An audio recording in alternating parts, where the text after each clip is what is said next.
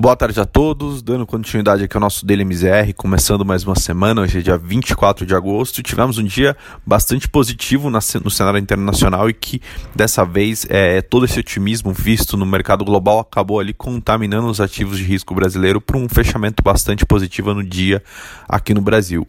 Lá fora, é, as duas principais notícias continuam ali envolvendo a parte de pandemia do coronavírus, é, onde o FDA nos Estados Unidos aprovou um novo tratamento para os casos mais graves de Covid-19, usando ali né, o plasma de de pessoas já infectadas que favoreceria ali é, ao combate do vírus pro, em, pacientes ali mais debilitados.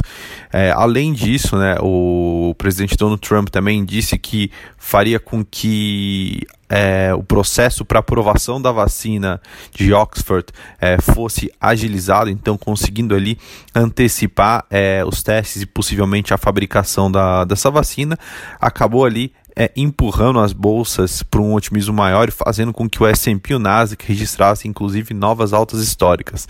E aí, olhando os indicadores, o S&P hoje subiu 1%, né? a Nasdaq registrou um avanço de 0,60%, e aí o Dow Jones subiu ali também 1,35. Acho que vale ressaltar que, de novo, a gente vê o Dow Jones aí tendo um dia de fortes altas, tendo uma alta inclusive superior às, às outras duas bolsas.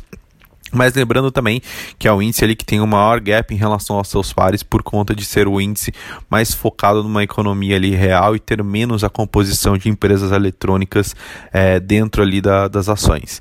Então, novamente, a gente vê fechando o gap. É, lá fora também, quando a gente vai para a Europa, o índice Eurostox teve um avanço também de 1,58, então realmente reflete todo esse otimismo é, internacional por conta de tratamento de uma nova vacina.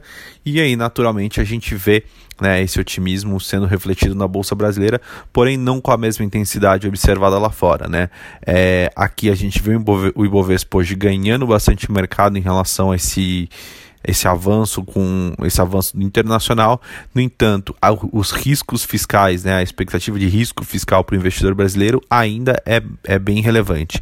Então, naturalmente, a gente vê o Ibovespa andando um pouco abaixo dos seus pares tendo uma valorização hoje de apenas 0,77, fechando ali próximo dos 102.300 pontos, né? É, então realmente ali a, a, questão ainda de o, a questão local ainda fiscal fica muito à tona, ainda pesa muito sobre ali o apetite a risco do investidor local.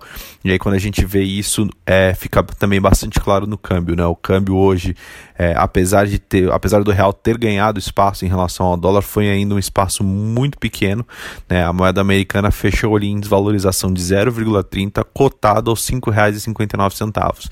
Então mostra ali um ceticismo muito grande grande ainda e mostra que o dólar ainda segue ali é, forte, segue ainda num patamar bastante elevado em relação à moeda brasileira.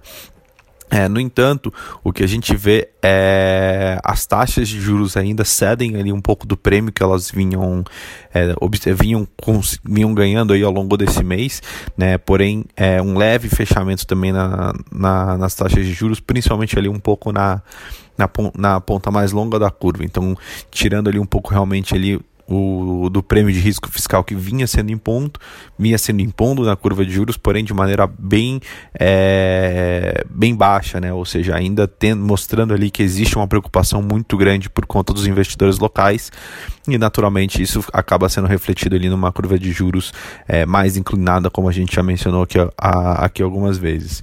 Bom, é, nessa segunda hoje, nessa segunda são essas informações. A gente volta amanhã com mais notícias. Muito obrigado.